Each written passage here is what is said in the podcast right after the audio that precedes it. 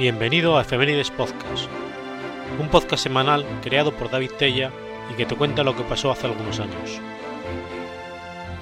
Episodio número 11. Semana del 29 de febrero al 6 de marzo.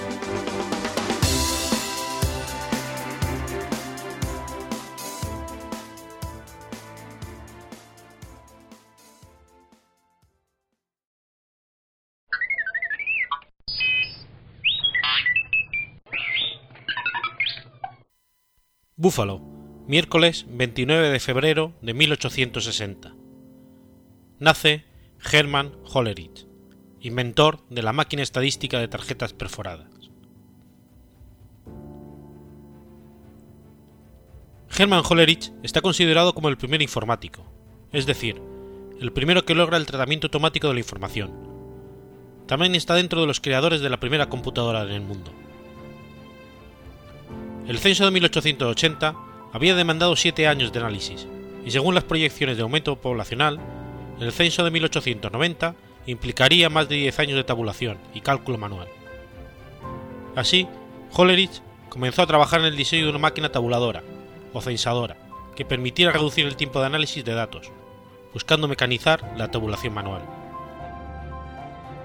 Hollerich observó que la mayor parte de las preguntas contenidas en los censos se podían contestar con opciones binarias, sí o no, abierto o cerrado. Entonces, ideó una tarjeta perforada, una cartulina compuesta por 80 columnas con dos posiciones, con la cual se contestaba este tipo de preguntas. Esta noción de programación binaria había sido usada ya en 1801 por el inventor francés Joseph-Marie Jacquard, que había logrado automatizar un telar, conocido como el telar de Jacquard, mediante el uso de tarjetas perforadas que aplicaba el concepto de código binario publicado en 1623 por el, filósofo Francis Bacon. También había hecho lo suyo el científico e inventor británico Charles Babbage, quien diseñó entre 1833 y 1842 una máquina analítica que nunca terminó de construir para ejecutar programas de tabulación, aplicando la misma lógica de código binario utilizada por Jacquard. Babbage es considerado por muchos como el verdadero padre de la computación, antes que Hollerith, aunque su invento nunca se materializó. Es de notar que a pesar de que su máquina analítica nunca vio la luz, la matemática Ada Lovelace, hija de Lord Byron, se interesó sobremanera en la máquina de Babbage y escribió varios programas para su funcionamiento teórico, lo que convirtió a Ada Lovelace en la primera programadora de computadoras de la historia. En 1890, el gobierno estadounidense eligió la máquina tabuladora de Hollerich para elaborar el censo. Con este método, el resultado del recuento y análisis censal de los 62.622.250 habitantes estuvo listo en tan solo seis semanas. Hollerich patentó su máquina en 1889, y es solo una dentro de sus más de 30 patentes. Años después, en 1896, Hollerich fundó la empresa Tabulating Machine Company, con el fin de explotar comercialmente su invento.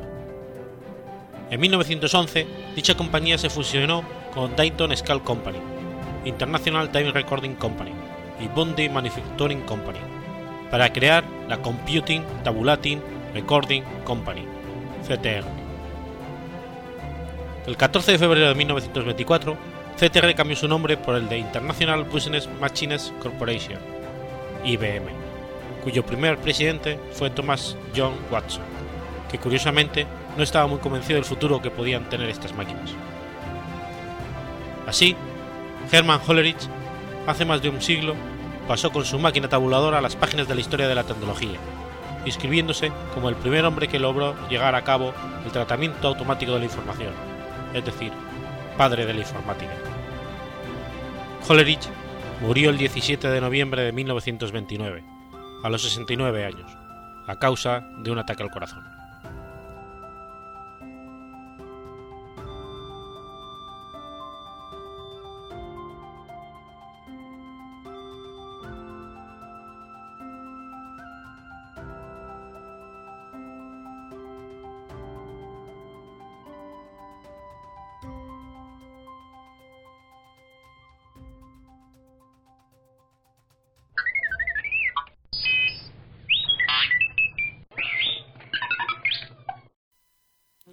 Clarinda, Iowa, viernes 1 de marzo de 1904. Nace Glenn Miller. Alton Glenn Miller se inicia en la música cuando su padre, Elmer, le regaló una mandolina, que luego cambió por un corno, que fue el primer instrumento de viento que tocó. En esos tiempos, la familia Miller vivía en Tryon, Nebraska. Pasó su infancia en Nebraska y Oklahoma, hasta que su familia se instaló definitivamente en Colorado, donde con 12 años abandona el corno y empieza a estudiar la técnica del trombón y a tocarlo en la banda de su colegio. Siendo un estudiante universitario, Glenn realizaba audiciones, tocando siempre que se le presentaba la oportunidad. Al descuidar sus estudios y suspender tres de sus seis cursos, decidió abandonar la universidad, dedicándose por completo a la música. Se convierte en trombonista profesional y se une a la banda del entonces célebre baterista Ben Pollack, en una gira por California. En esta banda, el clarinetista el que era el que más tarde fue proclamado Ridley Swing, Benny Goodman. En 1927, la orquesta llegó a Nueva York y Miller decide abandonarla para tocar por su cuenta en clubs, programas de radio y espectáculos musicales, hasta bien entrado el año 1932. En 1935, Rain Nobel, director británico de orquesta, le encarga realizar una banda de swing. Durante dos años alterna la dirección de la orquesta y las actuaciones en pequeños locales, hasta que en 1938 decide formar su propia gran banda, tras varios intentos frustrados. Su primer gran éxito fue Moonlight Serenade, y en un contrato en el casino de Glen Island, en New Rochester, en Nueva York, le abre las puertas a una carrera triunfal que se mantendría hasta el final de su vida. Al mismo tiempo que la orquesta triunfa en las salas de baile, la banda adquiere una popularidad tremenda en los Estados Unidos de América, debido a la emisión de sus actuaciones por un programa radiofónico que transmitía de costa a costa en los Estados Unidos, y que fue patrocinado por la marca de cigarrillos Chesterfield. Formó una segunda banda en 1937, que consiguió rápidamente el favor del público, que llenaba sus conciertos, lo que dio lugar a una serie de grabaciones para las multinacionales discográficas RKA Victor y, y His Master Boys. Desde junio de 1938, Miller dominó los primeros puestos de varias listas de música popular, y se mantuvo así más de un año. A principios de 1940, In the Mood estuvo 15 semanas consecutivas de número 1, y siguió Tuchedo Chuntion, que mantuvo a Miller en el número 1 hasta el verano. El 11 de febrero de 1941 se le otorgó a Miller el primer disco de oro por Chattanooga Choo Otros títulos conocidos son A String of Pearls, Moonlight Serenade y Pennsylvania 65000, que era y sigue siendo el número de teléfono del Hotel Pennsylvania en Manhattan. La Serenata de la Luz de la Luna, Moonlight Serenade, es una de las canciones más reproducidas de toda la historia de los Estados Unidos y actualmente está considerada como el tema representativo de Miller y como una de las canciones más importantes de la historia de la música de Estados Unidos. En 1942, durante la Segunda Guerra Mundial, Miller se alistó en las Fuerzas Aéreas, donde recibió el rango de capitán y donde se encargó de tocar para las tropas estadounidenses desplazadas a Europa. Tras la liberación de París, a Miller se le ordenó realizar una gira de seis semanas allí y en otras ciudades europeas, ya en poder de los aliados. Miller, recién ascendido a mayor, pasó la noche anterior discutiendo con un amigo sus planes de formar una banda en la posguerra y luego retirarse a una finca que había comprado en California. Al día siguiente, 15 de diciembre de 1944, partió en un avión monomotor desde el aeródromo de Tuibu, a 50 millas al norte de Londres. Se dirigía a París, para iniciar su gira artística. El piloto de la aeronave también se dirigía a la ciudad, en la que estaba a punto de ser sometido a una corte marcial por acusaciones de traficar en mercado negro. Los informes indican que había un tercer compareo con ellos en ese vuelo. Como nunca se encontraron los cadáveres de Miller y sus acompañantes, una serie de leyendas que le suponían vivo. En 1985, el investigador Clay Ward descubrió un avión similar al avión que viajó Miller, en las afueras de la costa norte de Francia, pero no pudo verificarse la existencia de restos humanos en su interior. Uno de los rumores más persistentes es el de que murió en un bordel alemán, apuñalado por una prostituta, aunque esta historia, que se supone desclasificada como mucho secreto de la guerra, nunca se pudo confirmar. La teoría más probable es que el avión fue accidentalmente derribado por los bombarderos RAF sobre el Canal de la Mancha, después de una operación abortada de bombardeo contra Alemania, donde se arrojaron al mar las bombas destinadas a fin de aligerar carga. El piloto de la Fuerza Aérea Británica, Frank Shaw, anotó en su bitácora que observó que un pequeño avión monomotor se precipitaba en espiral y sin control hacia el mar. Un artículo del, Chicago Tribune señala que a pesar de muchas teorías, el avión, el avión de Miller se estrelló por efecto del carburador. El motor del avión tenía un carburador conocido por dar problemas en tiempo frío y un historial de accidentes provocados en otros aviones, al congelarse. A pesar de la desaparición del músico, la banda continuó sus actividades bajo la dirección de Jerry Gray hasta el 13 de noviembre de 1945, cuando hizo su última presentación ante el presidente Harry Truman, en Washington. El mayor Glenn Miller fue el único miembro de la banda que no sobrevivió a la guerra. En abril de 1992, a petición de su hija, se le puso una lápida en el Cementerio Nacional de Arlington, lugar que se destina a los caídos de las guerras y expresidentes de los Estados Unidos de América.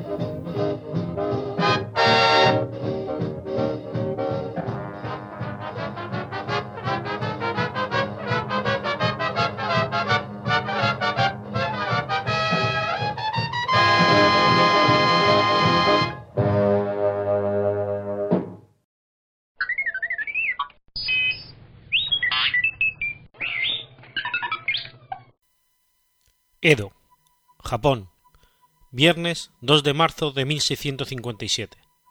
Sucede el gran incendio de Meireki. El gran incendio de Meireki, también conocido como incendio Furisode, destruyó entre el 60 y el 70% de la capital japonesa de Edo, hoy Tokio. El incendio duró tres días y se estima que 100.000 personas perdieron la vida. El fuego comenzó en el distrito Hongo y se extendió rápidamente a través de la ciudad, debido a los vientos fuertes que azotaban desde el noroeste.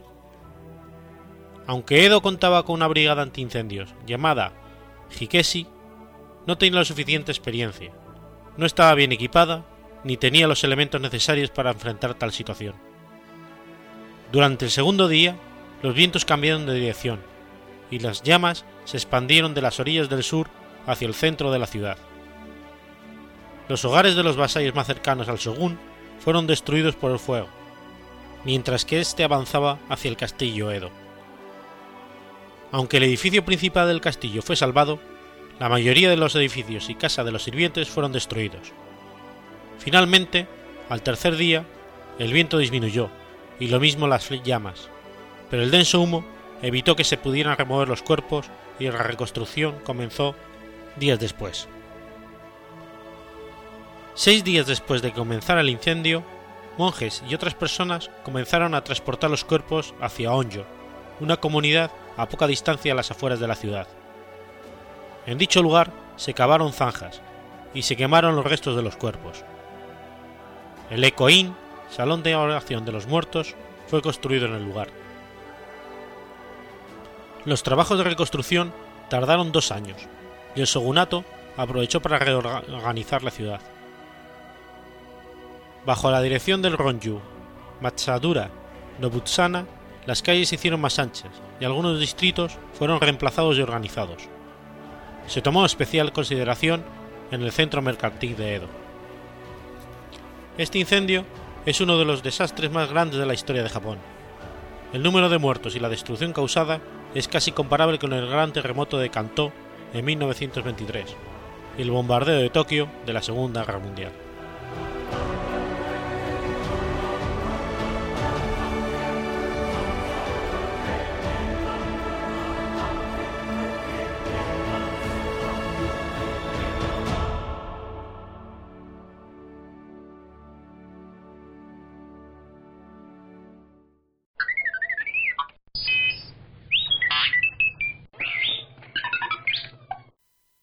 Pamplona, viernes 3 de marzo de 1933. Nace Alfredo Landa. Hijo de un capitán de la Guardia Civil, pasó su primera infancia en el pueblo de Aribe. A los seis años, su familia se trasladó a Figueras, donde fue alumno del Instituto Ramón Montaner. Se trasladó a los 12 años a San Sebastián, donde años más tarde iniciaría estudios de Derecho. Y fue, precisamente en la universidad, donde obtuvo su primera experiencia teatral, representando más de 40 obras en la fundación del Teatro Español Universitario. Se trasladó en 1958 a Madrid y comenzó a trabajar en teatro con obras como El Senador, de Alec Coppel, con Julia Gutiérrez Cab, Los Caciques, de Carlos Arniches, El alma se serena, de Juan José Alonso Millán, etc. Su primera relación con el cine se produjo como actor de doblaje. En 1962 debutó profesionalmente en el cine, de la mano de José María Forqué, en la exitosa película Atraco las tres. El propio Alfredo Holanda ha explicado en alguna ocasión que Forqué le citó en la casa de campo de Madrid y le dijo: Siéntate y pon cara de susto, y después vete a casa. Después de esta desastrosa experiencia, el actor ya no quería hacer cine. En 45 años de profesión, ha realizado 133 películas. Su trayectoria puede dividirse en tres etapas fundamentales. La primera etapa alterna papeles cómicos con trabajos teatrales. Durante ella participa en más de 40 películas, entre las que destaca Nobleza Baturro, de Juan de Orduña, y Ninet y un señor de Murcia, de Fernando Fernán Gómez. La segunda etapa comprende 35 películas de lo que se ha llamado el landismo, que se inicia en 1970 con No desearás a la vecina del quinto, de Ramón Fernández, las que interpreta el personaje conocido como macho ibérico, un tipo de español arquetípico, fanfarrón en el terreno sexual. Estas películas fueron dirigidas en su mayoría por directores como Mariano Zores, Pedro Lazaga, Tito Fernández y Luis María Delgado. La tercera etapa se inicia en 1977, con El Puente, de Juan Antonio Bardem, y es, sin duda, la más reconocida en el terreno artístico. Colaborará con los principales directores españoles, Luis García Berlanga, en La Vaquilla, Mario Camus, en Los Santos Inocentes, Basilio Martín Morpatino, Los Paraísos Perdidos, José Luis García, Las Verdes Praderas, El Crack, El Crack 2, José Luis Borau, Data Mía, José Luis Cuerda, El Bosque Animado, Antonio Mercero, La Próxima Estación, y Miguel Gutiérrez Aragón, El Rey del Río. En 1984 comparte con Francisco Raval el premio de interpretación masculina en el Festival de Cine de Cannes, por sus respectivos papeles en Los Altos Inocentes. Candidato en siete ocasiones al premio Goya, resulta premiado en 1987 y en 1992. En 2003 recibió un homenaje en la Mostra de Valencia. En marzo del 2007, en el Festival de Cine Español de Málaga, anuncia su retirada profesional a los 74 años de edad. En el Mundial de 2010, el lema Cuidado con Holanda, que viene Alfredo Holanda, da testimonio del marcado carácter español que recoge el personaje español medio bien representado en el landismo. También cosechó importantes éxitos en la pequeña pantalla, gracias a su participación en series como Confidencias, Tiempo llora, Ninet y un señor de Murcia, El Quijote de Miguel de Cervantes, Lleno por favor, En plena forma, Los Serranos, etc. En 2007, la Academia de las Artes y Ciencias Cinematográficas de España le concedió el Goya de Honor por el conjunto de su carrera. En el año 2008 le fue concedido el Premio Príncipe de Viana, el principal galardón cultural que se concede en Navarra por el conjunto de su trayectoria. Ese mismo año publica un libro de memorias, Alfredo el Grande, Vida de un cómico, en colaboración con el escritor Marcos Ordóñez. En ellas rememora acontecimientos de su vida personal y explica los pormenores de su trayectoria profesional, aunque no deja muy bien parados a algunos compañeros de profesión con quienes compartió vivencias, como José Luis Dibildos o Imperio Argentino. En 2011 recibió una estrella en el Paseo de la Fama de Madrid. Falleció el 9 de mayo de 2013, en Madrid, tras haber padecido la enfermedad de Alzheimer en los últimos años de su vida.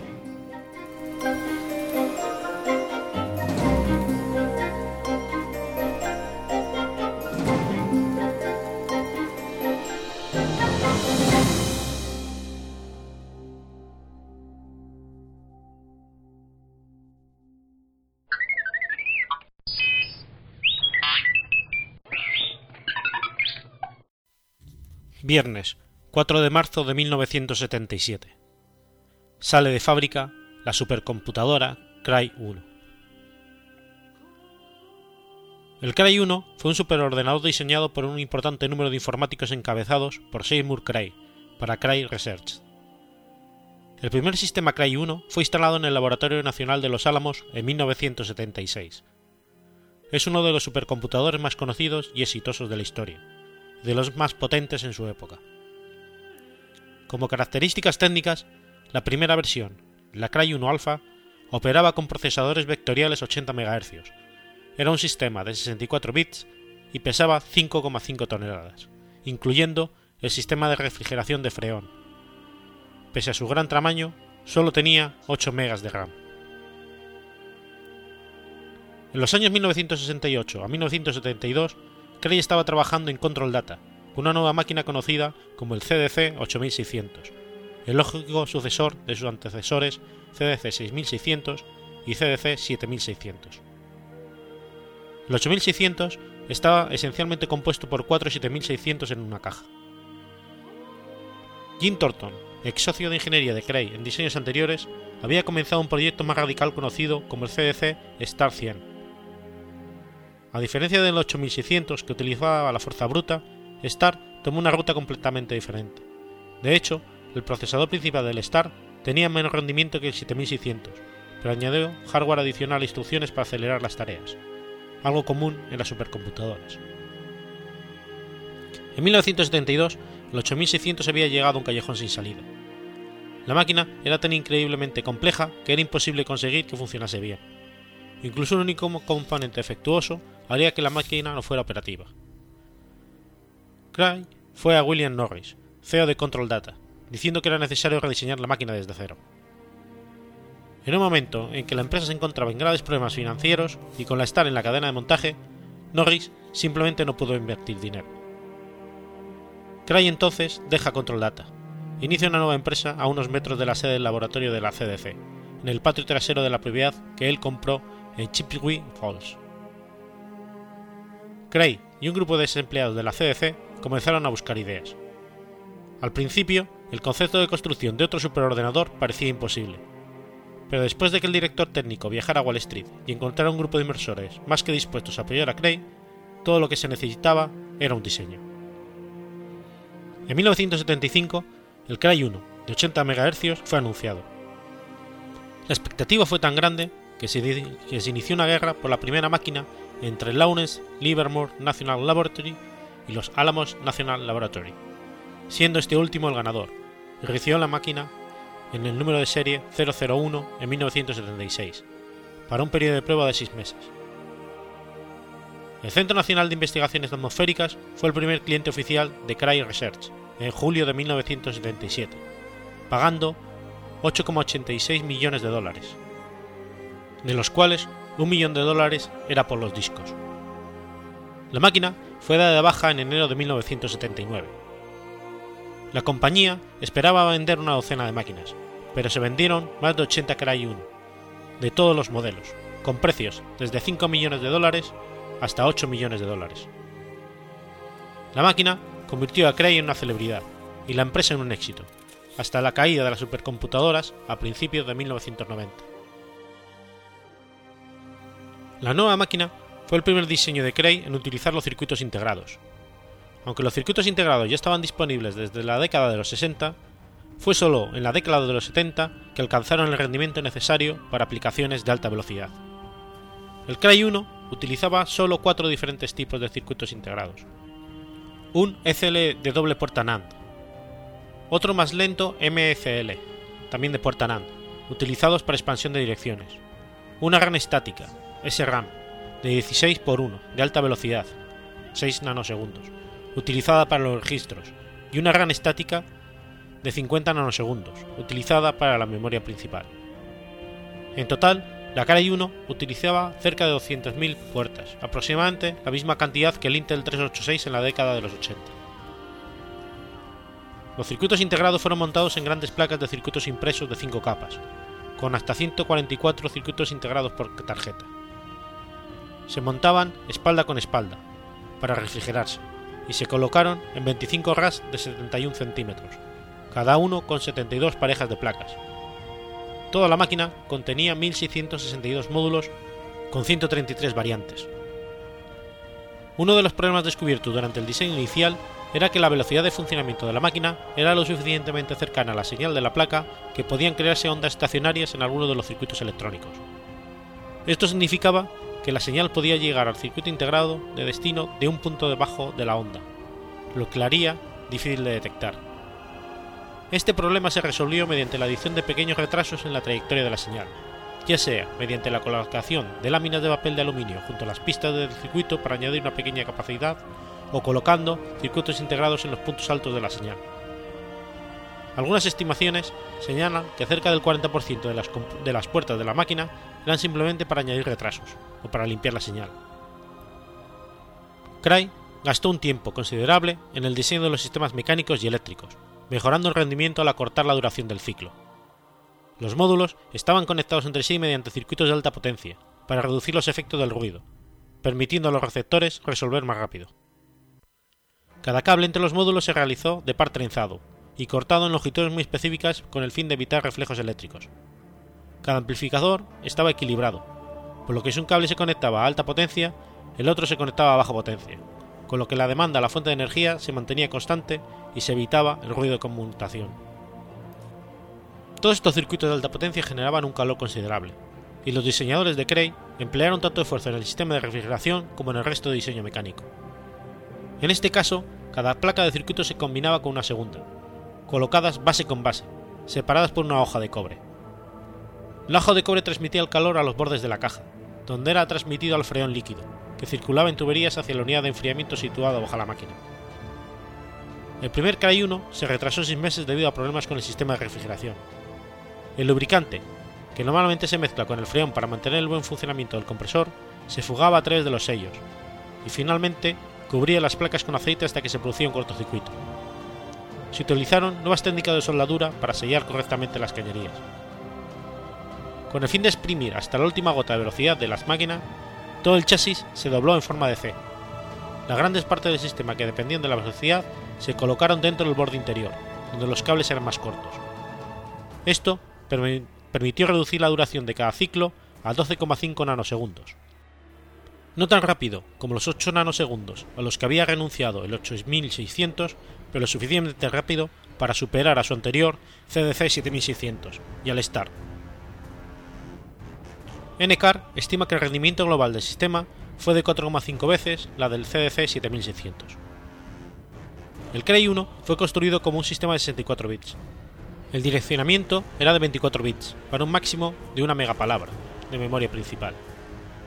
La memoria se extendía a través de 16 bancos, cada uno con una duración de ciclo de 50 nanosegundos, lo que le permitía leer hasta 4 palabras por ciclo. El juego de registro principal consistía en 8 registros escalables de 64 bits y 8 registros de direccionamiento de 24 bits. Estos fueron respaldados por un conjunto de 64 registros, cada uno para almacenamiento temporal de los registros, conocidos como T y B respectivamente, que podían no ser visto por las unidades funcionales. El sistema vectorial agregaba otros 8 registros de 64 palabras por 64 bits, así como una longitud de vector y una máscara de vector. Por último, el sistema también incluía un reloj de 64 bits y 4 buffers de instrucciones de 64 bits cada uno, que almacenaban 64 instrucciones de 16 bits. El hardware fue creado para permitir que los registros de vectores fueran alimentados con una palabra por ciclo, mientras que los registros escalables y los de direccionamiento requerían dos. En cambio, todo el buffer de 16 palabras podía ser llenado en cuatro ciclos. El sistema usaba 12 unidades funcionales, pero con paralelismo limitado. Se podía alcanzar una instrucción por ciclo de reloj en las unidades, pero al operar en paralelo se alcanzaban dos.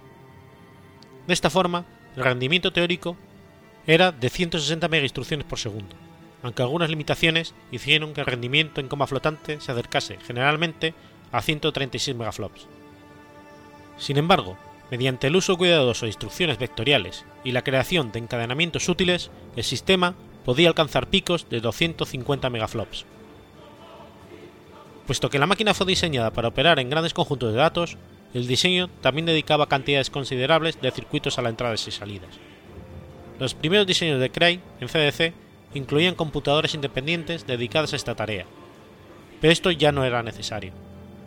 Por el contrario, la Cray 1 incluía cuatro controladoras de 6 canales cada uno, cada uno de los cuales daba acceso a la memoria principal, una vez cada cuatro ciclos.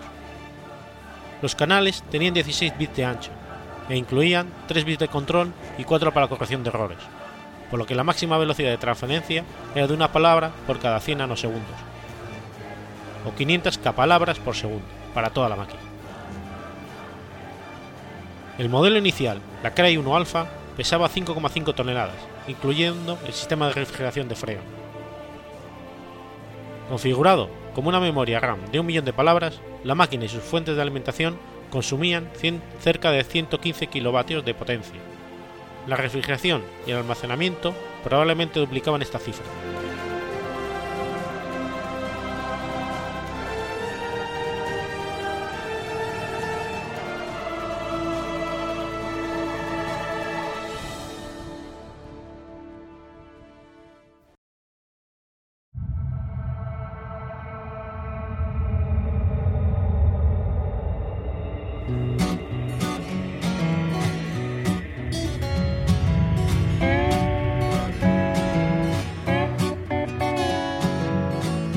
¿Sabías que existe una asociación donde damos voz a los podcasts?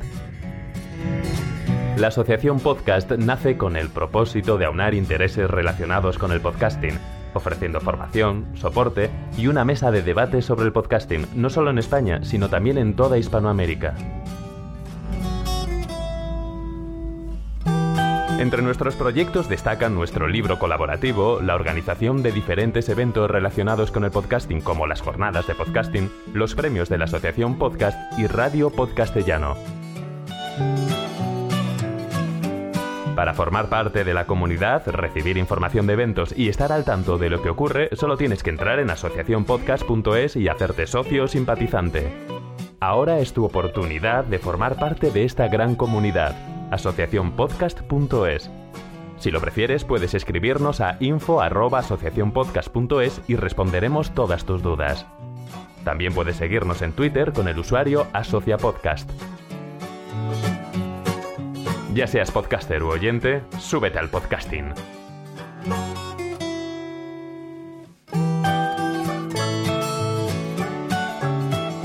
Gracias, de nada. Súbete al podcasting.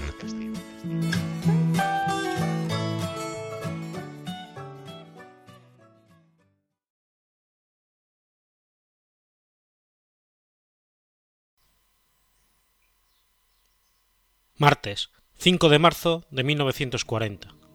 Nace Diango.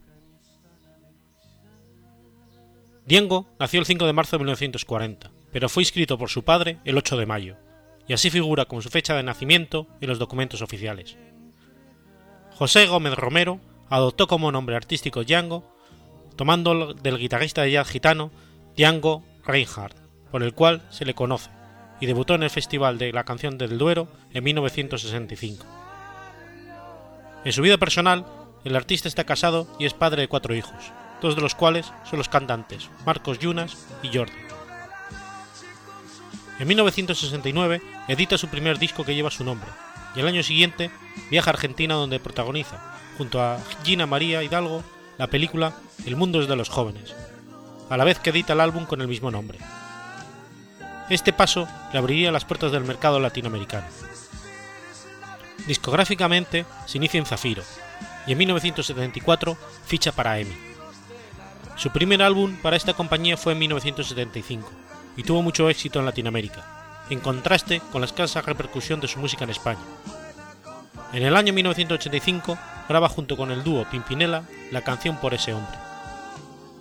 Diango obtiene en 1976 el premio Sirenita de Oro al mejor intérprete y a la mejor canción del Festival de Benidorm, con el tema Si yo fuera él.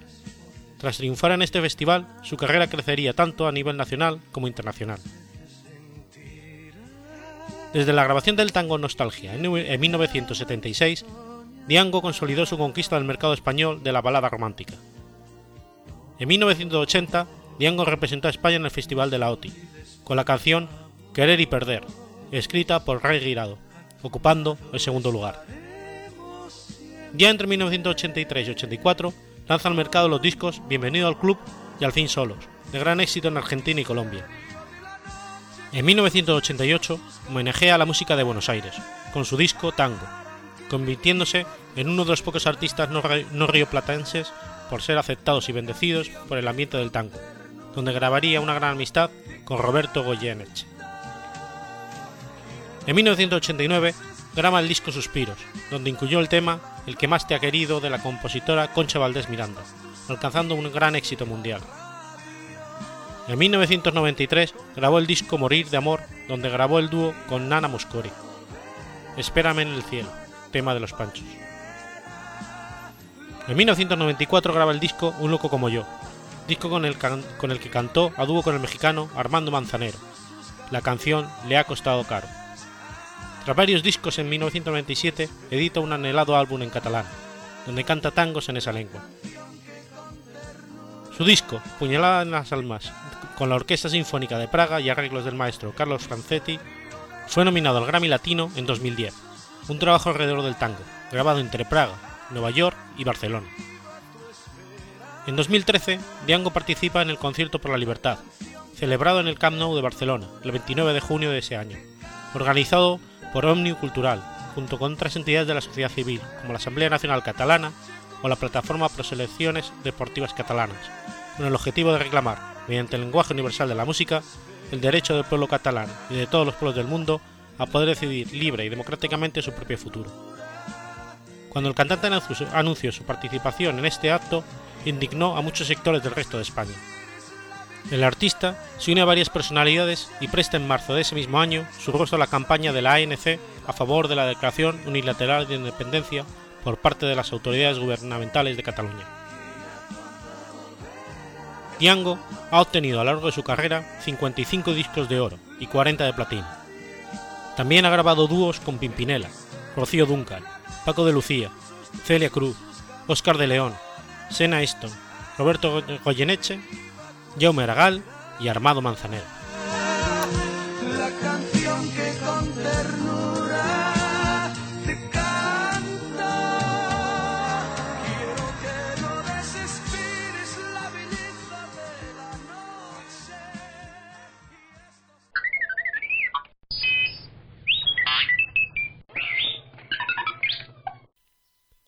Londres, domingo 6 de marzo de 1870.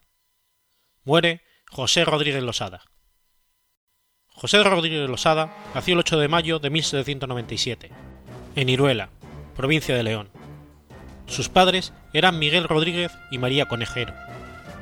Su nombre debería haber sido José Rodríguez Conejero, pero era costumbre que las personas al emigrar, máxime si eran de condición noble, adoptaran el apellido de la jurisdicción donde habían nacido, y como Iruela pertenecía a Losada, él adquirió de mayor ese apellido.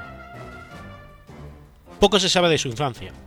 Hay rumores de que a la edad de 17 años pastoreaba con las vacas de su familia en el Teleno. Cuidó a José las vacas cuando se le perdió una ternera durante la noche. A pesar de ello, la buscó con terrible miedo de las represalias de su familia al enterarse de la pérdida del animal.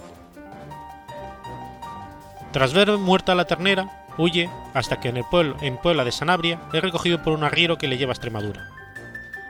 Tras este incidente de juventud, algunos años después, aparece en Madrid como oficial del ejército español durante el periodo del trienio liberal. Se conoce esta profesión en esta etapa de su vida gracias a que figura en el expediente para la concesión de la condecoración de caballero de la Orden de Carlos III, que se le otorgó por Real Decreto. Huye a Francia, desde Madrid, recorriendo el trayecto a caballo, perseguido por la justicia hasta el último instante. Esta huida está causada por darle en España como fugitivo a causa de sus tendencias liberales. De Francia acaba en Londres, y se desconocen las causas de esta elección. Aunque Londres era uno de los destinos habituales de los emigrados liberales al amparo del Comité de la Ayuda a los Emigrantes. El comité le consiguió en los primeros días de exilio un simple trabajo como mozo de limpieza en una relojería. Se menciona cómo ya desde los primeros meses con las simples maquinarias desechas y tiradas a la basura, Losada componía verdaderos relojes. Poco a poco, bajo la estricta vigilancia del maestro relojero, Losada, gracias a su habilidad natural, va logrando confianza hasta llegar a oficial relojero. La vertiginosa capacidad de Losada adquirida en Londres hace pensar y antes, en Madrid, ya tuvo la afición, pero algunos de los biógrafos desestiman tal posibilidad. El dueño de la relojería cae enfermo por una larga enfermedad, y es José el encargado de sustituirle durante la convalecencia. Finalmente muere el jefe, y Losada hereda el negocio, que lo expande en el mercado español e iberoamericano. Habían pasado tan solo cinco años desde que fuera huyendo de la justicia en España. Losada contrae matrimonio con la viuda de su anterior jefe. Establece su relojería en el 105 de Regent Street, Londres, y pronto abre sucursales en Europa y sobre todo en América Latina y Filipinas. En la trastienda de la tienda se establece una tertulia que él mismo denomina la tertulia del habla español. A dicha tertulia acude Zorrilla, Ramón Cabrera, Juan Manuel de Rosas, Luis Altamirano, el general Prim. La Armada Española le solicita diversos cronómetros marinos hasta que finalmente es propuesto por el gobierno español como relojero cronometrista de la Marina. En 1855 conoce al poeta y dramaturgo José Zorrilla, es en ese año cuando instala en España el primer reloj de calle en la farola de Jerez de la Frontera, con la firma J.R. Losada, 105 Regent Street, London. Este mismo reloj de cuatro esferas, al cabo del tiempo, tuvo problemas de precisión que finalmente fueron resueltos. En 1858, Losada entrega dos docenas de cronómetros suyos a la Marina Española. Algunos de los cronómetros de péndulo fueron cedidos al Real Instituto y Observatorio de la Armada el trato que recibe le hace pensar en 1859 en viajar a España y visitar su pueblo natal. Cuando regresa a España, gobierna Isabel II y corre la etapa del gobierno de O'Donnell. Lo primero que visita es Madrid y se encuentra con las reformas del ensanche de la Puerta del Sol y comprueba cómo todo ha cambiado. Es posible que se fijaran en el reloj de la torreta del edificio del Ministerio de Gobernación. Es también muy posible que recibiera las quejas de los madrileños de la época, ya que no funcionaba bien. Siendo ya el segundo de los relojes colocados, no parece que los encargados del ayuntamiento hayan dado con una buena maquinaria. Durante este viaje, decidió elaborar un reloj que reparara este retraso. Durante este viaje tuvo amistad con Santiago Alonso Cordero. Es muy seguro que su cortesía británica le obligó a visitar diversos militares de la Armada Española, entre ellos al general Armero, al que le entregó un reloj. En marzo de 1860, Losada visita su tierra natal, Astorga. Acostumbrado a la vida londinense, el viaje a su tierra natal por caminos rurales se le hace muy pesado. En 40 años de exilio, Losada regresó tres veces a España. Siempre mantuvo la residencia en Londres junto a sus tiendas y laboratorios de relojería. Rodríguez Losada falleció el 6 de marzo de 1870, en Londres, dejando una inmensa fortuna que heredaron sus hermanos, un sobrino, así como su médico y sus sirvientes.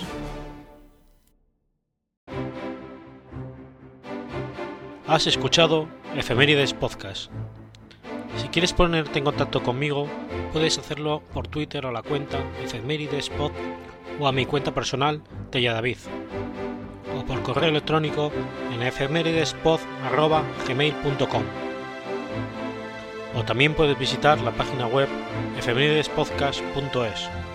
Y recuerda que puedes suscribirte por iTunes o por iVoox y tienes un episodio nuevo cada lunes.